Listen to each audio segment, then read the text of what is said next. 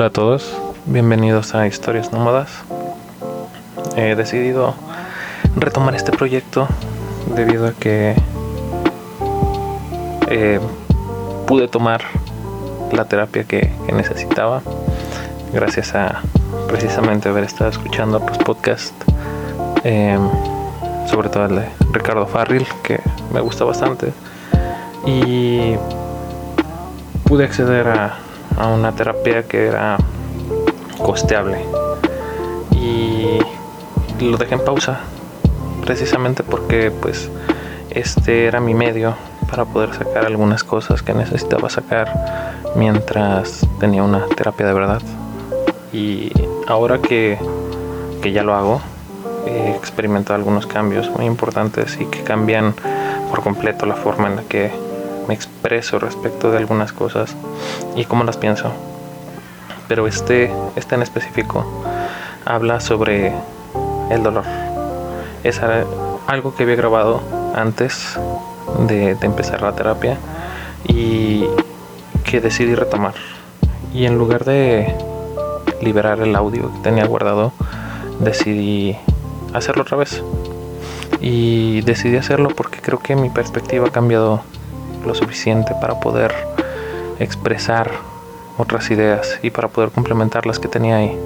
Ideas que vengan desde un proceso más sano en lugar de que vengan del dolor mismo. Así que espero les agrade y que podamos crecer un poco juntos. Aquellas personas que deciden escucharme o que, que dediquen unos minutos de su día para acompañarme en este, en este proceso. El dolor creo que es algo que se puede definir de muchas formas. Quise buscar algunas otras, bueno, algunas definiciones, algo que hablara sobre el dolor físico, sobre el dolor emocional. Y la verdad no puedo decir mucho sobre el dolor físico, más allá de lo que todos experimentamos, no estoy completamente informado de cómo funciona, cuáles son las terminaciones nerviosas que, que ayudan a, percibirlo, aquellas personas que son incapaces de hacerlo. Pero en cuanto al dolor emocional, ahí creo que puedo hablar. Em, justo quiero empezar con una frase, una cita directamente del show de Bojack Horseman, que, que fue lo que dio pie, pie a que decidiera empezar esto. La cita va así. Usualmente cuando me preguntan cómo estoy, la respuesta es como la mierda. Pero no puedo decir que estoy como una mierda porque no tengo una buena razón para estar como una mierda. Y si digo que estoy como una mierda, luego dicen ¿por qué? ¿Qué pasa? Y les digo, no lo sé, por todo. Así que en lugar de eso, cuando la gente me pregunta cómo estoy, usualmente les digo, estoy genial. Como una sola forma de tratar de evadir la, la pregunta, como tratar de evadir lo que puede venir detrás de ello, el abrirse, el expresar los sentimientos.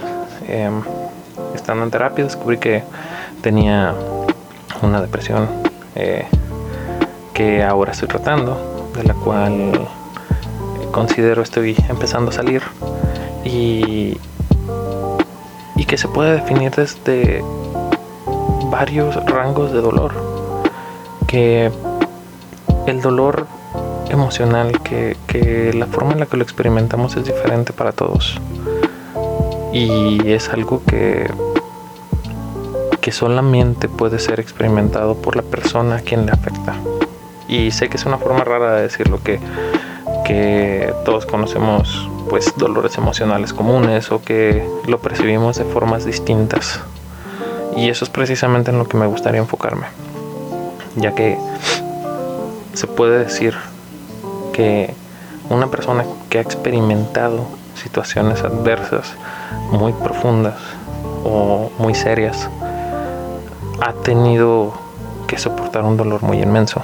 Me ha pasado personalmente, pues mi mamá falleció, mi abuelito también, que era un gran soporte emocional. Y tuve que presenciar la muerte de ambos, estar ahí mientras ellos se iban. Entonces, ahora que, o más recientemente cuando platico con mis amigos que intentan decirme, o bueno, que intentaban eh, decirme acerca de cosas que le afligen, de que les afligen, cosas que, que les causan algún malestar emocional. Muchas veces, no siempre, venían acompañadas de la frase, pero bueno, ¿qué te digo yo? Como refiriéndose a mi dolor es inválido ante el, ante el tuyo.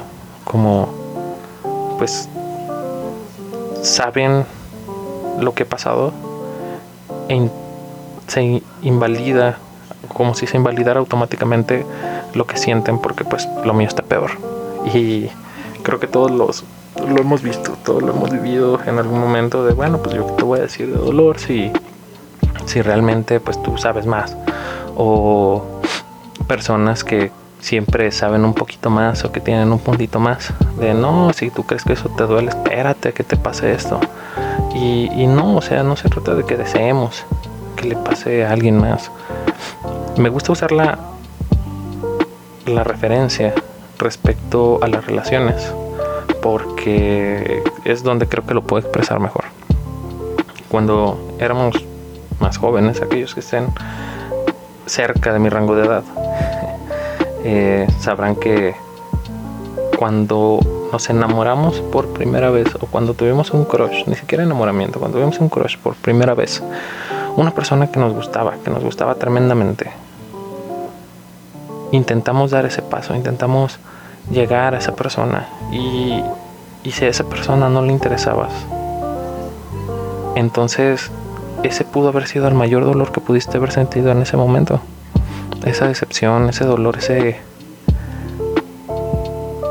profundo, profunda decepción en la que cuando te acercaste a otra persona y estoy ampliamente seguro que algún, más de alguno le pasó que cuando se acercó una persona le dijeron no pues es que espérate cuando de veras y, y ese cuando de veras es cuando cuando son etapas diferentes de una relación entre dos personas.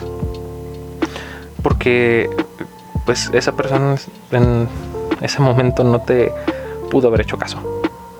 Pero después seguiste intentando, conociste a alguien más y tal vez esa persona ahora sí, sí te peló y te sentiste muy feliz y ahora sí el rango de dolor del primer rechazo se vuelve menor. Pero después esa relación termina y, y depende de cómo haya terminado es que, que se desarrollan estas otras capas si terminó por un engaño, entonces se convierte en un dolor muy importante en el que se generan traumas, en el que se generan heridas profundas. Y eso pensando que la relación fue relativamente sana.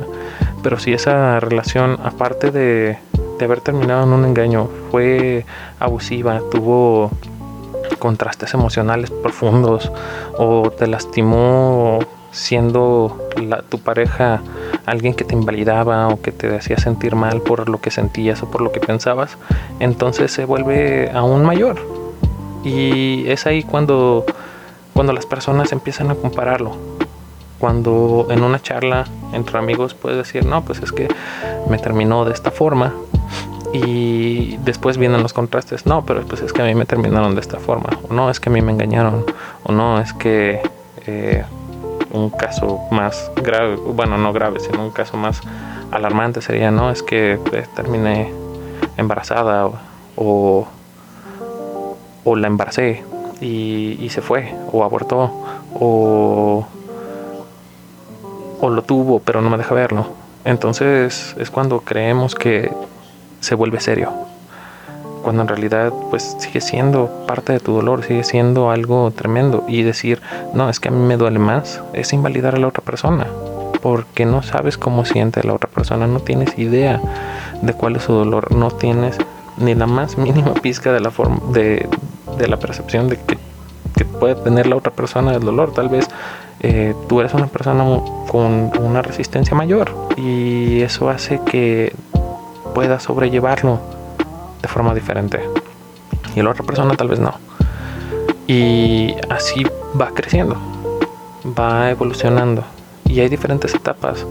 Em, puede ser la pérdida de alguien especial, puede ser la pérdida de un familiar cercano, puede ser la pérdida de tu mamá, puede ser la pérdida de tu figura paterna, puede ser mil cosas más. Pero va escalando y va subiendo. Y cada vez que pasaba algo así, entonces era el mayor dolor que pudiste haber sentido en ese momento. Y permitir que alguien lo invalide también, también puede ser doloroso. Entonces, quisiera invitar a quien sea que me escuche que si en algún momento tuvo uno de esos, de esos eh, ejemplos o se siente de alguna forma identificado o identificada, pues que no repliquen esa, esa forma de pensar, que entiendan que todos lo sentimos de forma distinta, que si ya pasaste por grandes olas de dolor, entiendas que para otras personas el más grande dolor de su vida puede ser que lo hayan rechazado o que haya terminado la relación de una forma sana. Y eso no quiere decir que, su dolor no valga, eso no quiere decir que sea menor que el tuyo, eso no quiere decir que, que porque a ti te engañaron, entonces es mucho más válido el tuyo que el de los demás. Porque cuando a ti te invaliden, entonces sentirás esa, ese rechazo, esa penuria que da que suceda.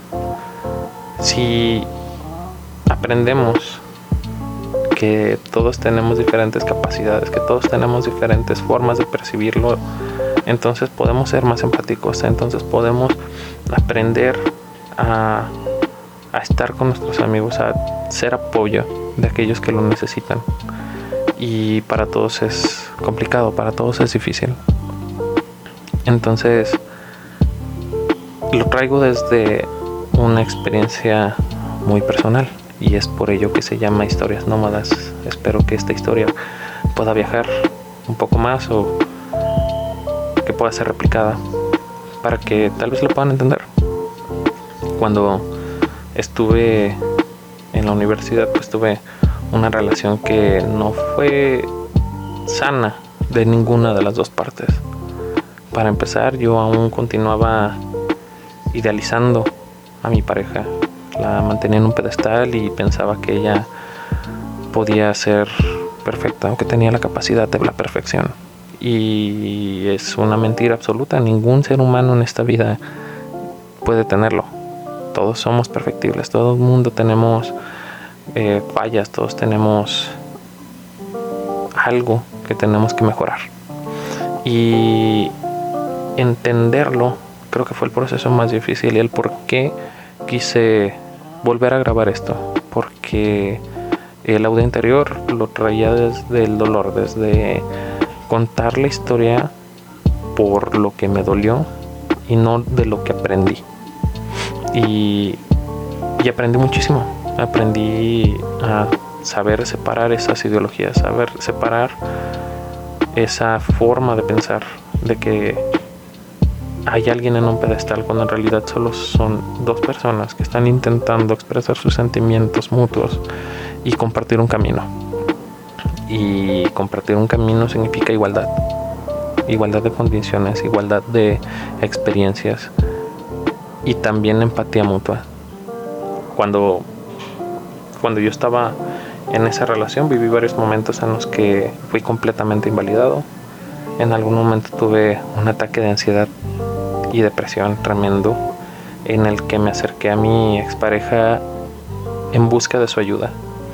Pero tal vez ella no tenía aún la preparación ni la capacidad para poder entender lo que estaba sucediendo y no la culpo al respecto, pero lo invalidó por completo. Me dijo que me era necesario crecer, que aún seguía siendo inmaduro por ponerme triste por tonterías y que, bueno, no quiero repetirlo, pero terminé siendo regañado. Así que terminé esa llamada porque no pude ir a verla físicamente y decidí que, que tenía razón, que por algún motivo tenía razón, que, que debía ser más fuerte yo mismo. Y a partir de ahí me cerré porque la persona en la que más confiaba en ese momento y a la que le quería contar hizo trizas lo que pensé que era de mí. Entonces ya no quise confiarle esos sentimientos a nadie más. Ya no quería acercarme a nadie a contarle lo que sentía y vivía las penas dentro de mí. Y, y solamente pensaba, lo voy a resolver. De alguna forma, pero lo voy a resolver. Y lo voy a hacer. Lo voy a hacer yo mismo. Porque ya no tenía esa capacidad de acercarme a alguien más. Con el tiempo eso cambió.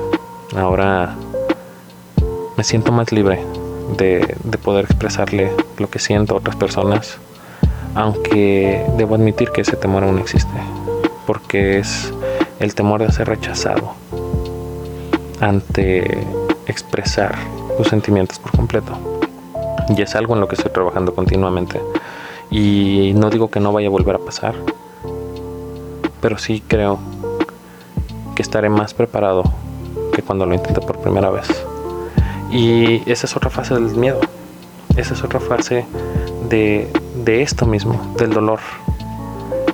Que este mismo dolor puede crear una cicatriz tan profunda que te evita intentarlo de, de nueva forma o u otra vez. Y ese era el mayor dolor que tenía en ese momento. Se continué con la relación, algunas cosas estaban bien, otras no tanto. Em, ella comenzó su proceso como de deshacerse de sus sentimientos o de apagar sus sentimientos hacia mí eh, mucho antes que yo. Yo estaba en el ápice de la relación y ella técnicamente ya la había terminado para ella misma. Y eso sucede en ambas partes, no, no, no voy a decir que sea exclusivo de, hombres o mujeres, eso sería una falacia completa. Es algo que sucede en todos lados y a todas las personas. Eh, así que ella poco a poco fue deshaciendo la relación. Teníamos unos collares compartidos, cursilerías que me encantaban y que se me daban en el que pues ella me quitó el mío para tener el recuerdo como de la relación. Eh, después en redes sociales eliminó la relación. Bueno, no, no la eliminó, la, la escondió. Eh, estaba viendo otra persona mientras seguía conmigo. Y eso fue durante mucho tiempo. Realmente en mis cálculos fueron dos años en los que ella fue y vino con esta persona eh, que cambió constantemente su forma de ser conmigo, pero que pues seguía, seguía estando ahí. Hasta que un día no pudo más y me lo confesó. Y vi todas las formas en las que, bueno, no las formas, sino más bien las conversaciones que tenía con él, las capturas de pantalla, las fotografías, los regalos. Sí, debo admitir aquí públicamente que fue una violación a su privacidad por también la enfermedad mental que tenía yo en ese momento y, y las inseguridades tan severas que tenía. Ella me pidió que arreglara su computadora una vez, que conservara todos sus archivos, pero fue muy enfática en que no quería que se perdieran las fotos, sobre todo las fotos, lo demás no le importaba. Y sospeché sospeché y mientras arreglaba la computadora recuperé esos archivos y me metí a verlos. Y así fue como vi las conversaciones, así fue como vi las capturas de pantalla, como vi los regalos que le dio, como vi que le estaba dando regalos de una relación mes con, como si estuvieran celebrando mes con mes. Y me sentí horrible. Me sentí pues no solo engañado, sino traicionado. Y ahí es donde admito también pues mi culpa. ella era todo para mí en ese momento. Mi mejor amiga, mi confidente, mi relación. Y me alejé de mis amigos. Lo cual no estuvo bien. Tampoco era correcto cargar tanto la mano, tanta responsabilidad en una sola persona.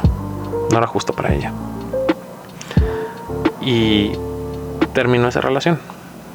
Intentamos un poco más, pero después creo que la desesperación, creo que la ansiedad, creo que lo que haya sido, la orilló aún más y la, orilló a ser un, poco más cruel. Y ese, en ese entonces, era mi dolor más grande. Era la razón de mi penas, la razón de sentirme tan mal. Después, algunos años, fallece mi mamá. Y entonces ese fue el dolor más grande que había sentido. Y no lo reemplazó, solo se agregó a lo que sentía. En la época del funeral y, y pues todo ese proceso terrible, ella reaparece y, y no lo hace para mí de la mejor forma porque intenta estar para mí en, en ese momento porque pues en lo profundo creo que es una buena persona o intenta hacerlo. Y, y no la culpo por haber hecho eso pero yo no estaba lista.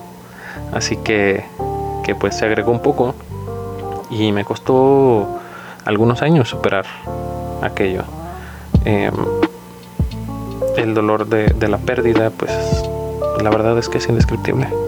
Pero tuve dos grandes fuerzas para seguir adelante y aún muchísimos más apoyos.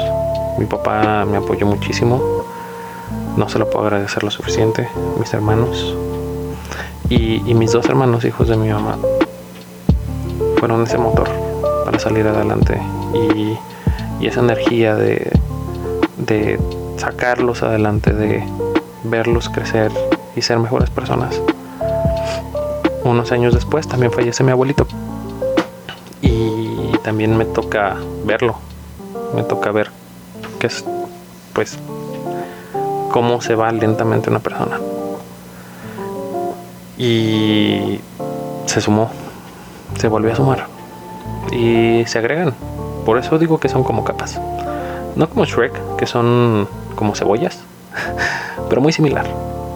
Y, necesitan ser sanadas, necesitan ser habladas, necesitan ser expresadas y muchas veces solamente hablar ayuda. Y recuperarse es un proceso largo, es un proceso que se tiene que trabajar. Pero no por eso significa que mi dolor sea más grande que el de otros. O, que justifique que alguna de mis acciones porque pues es algo que yo tengo que trabajar. Y si para mí eso es lo más doloroso que he sentido, pues entonces eso es mío. Pero no significa que alguien que está sumamente dolido o dolida porque perdió su iPhone sea menor o sea más ridículo entre comillas su dolor. Porque pues es la experiencia personal de cada quien. Y hay cosas que solamente pueden ser percibidas por la persona que lo vive.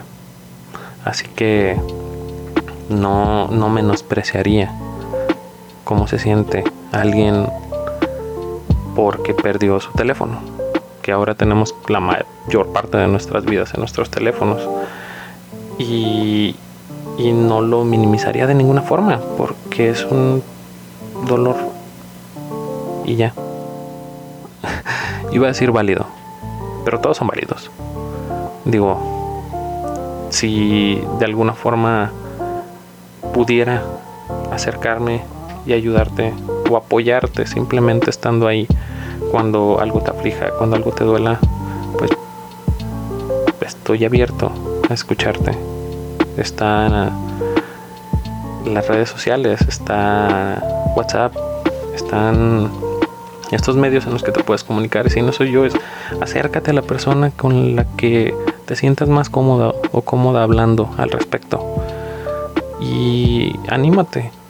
A veces la respuesta no va a ser la que tú esperas. Y hay veces en las que puede empeorar, sí, va a pasar. Pero eso no significa que, que debas invalidar lo que sientes. Y si no funciona con una persona, inténtalo con alguien más y no te rindas. Porque embotellarlo y mantenerlo dentro tampoco es la respuesta. Solamente se convierte en más sentimientos negativos. Y no quiero dejarlo en una nota triste. Quisiera también agregar cómo somos capaces de acercarnos a otras personas, somos capaces de de influir sobre el bienestar de otras personas, de otras personas. Somos capaces de escuchar, somos capaces de estar y a veces es todo lo que es necesario. Hay dolores, hay sentimientos que pueden estar ahí y serán momentáneos. Hay otros que serán más duraderos, pero no es el fin. No se acaba ahí.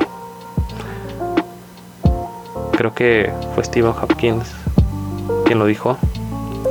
Mientras haya vida, hay esperanza. Y más adelante puedes encontrar el motivo por el cual decidiste seguir adelante. O ya lo tienes. Y eso es lo que lo hace bello, lo que lo hace importante porque es importante recordar por qué empezamos. Es importante no olvidar por qué estamos siguiendo el camino que seguimos. Y si no te gusta, siempre es un buen momento para cambiarlo. Va a sonar chotado, va a sonar redundante, pero es muy, es muy cierto. Solamente hay una oportunidad. Nada más. Somos quienes somos y no hay más. Por muy obvio que suene, lo que estás viviendo hoy, lo que has experimentado es tu historia. Es por lo que nace este tipo de contenido. Porque cada quien ha vivido esa historia que merece ser contada. Porque tu experiencia puede ayudar a los demás. Porque mantenerlo embotellado puede mantener sellado o sellada una mina de oro.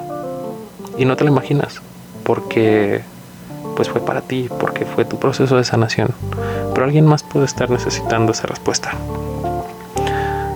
Es una obra de arte, realmente arte si se mantiene escondida, si, si no hay nadie para percibirla, es como si J.K. Rowling hubiese escrito Harry Potter, pero no lo hubiera publicado, que hubiera mantenido el manuscrito. Entonces Harry Potter sería igual de bueno. Para mí, la respuesta es que sí porque sigue siendo una obra literaria increíble. Pero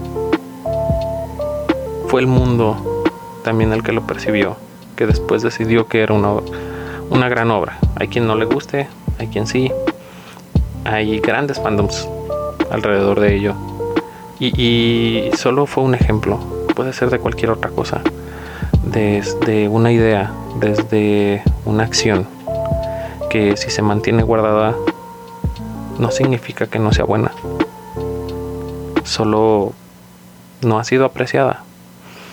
Y sacarlo también puede ser útil.